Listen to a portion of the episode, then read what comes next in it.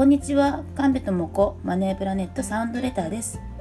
本日はですね太陽星座ではなく月星座がなぜお金と密接なのかについてお話しさせていただきます。朝の情報番組って太陽星座をもとに占いとして情報を流してるの知ってますか？ですけどもお金というものを見るだけならば太陽星座じゃなくてね、えー、と月星座。生まれた時に月がどこの星座にあったのかっていうのを見る方が早いです。なぜかというと太陽星座っていうのは今の人生ねこのあの私だったら神戸智子として生まれた人生におけるテーマとか課題を示してるんですけれども月星座というのは持って生まれたセンス才能能力や適性の部分分野と言われています。でねこのねお金のことをね星から知りたいっていう時はやはりすでに与えられてる才能とかを知った方が早いです。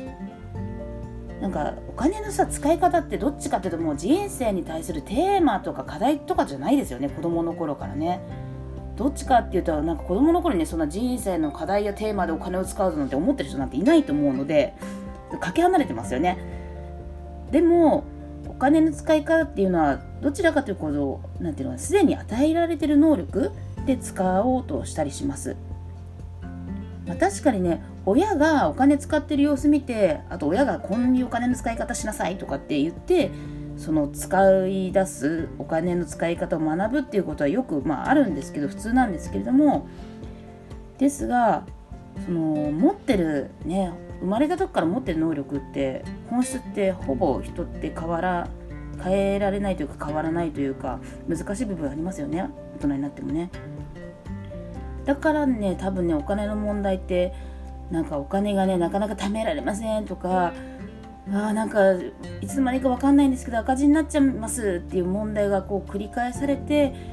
なかなかお金の問題に変化がなかったりするんじゃないかなっていうのをこうファイナンシャルプランナーになってから感じたりしてます。なのでこの月星座が持つすでにのある能力というのを使ったりそこから学んでお金の使い方を見直す方がお金とね友達になるのねやっぱり早いですで太陽星座っていうのすごい大事なんですけれどももうねお金の問題からすごい顔をされたいとかああお金と友達になりたいって感じたら月星座を見た方がしっくりする答えがあります。まあね、月星座を、ね、の資質を知って自分のねあと年にね13回来るらしいんですよ新月と満月ってだからそのタイミングを効率よく使うことでお金に不安がない日々を過ごしてほしいなというふうに思ってます。まあ、今月はね、えーと、22日と23日に満月を使った満月のパワーマネータリウムをやるんですけれどもそこでは満月のワークショップと、まあ、ゲーなんかねお金に関するゲームか月星座を知ることをやろうかなと思ってますなのでもしご興味があったらねえーと、メールマガ登録とか LINE アットの登録お願いします。そちらの方でね、えー、お返事いただけるとあの時間とかねどうすればいいかっていうのをお伝えしてますのでよろしくお願いいたします。それでは本日はこれで終わりたいと思います。じゃあまたね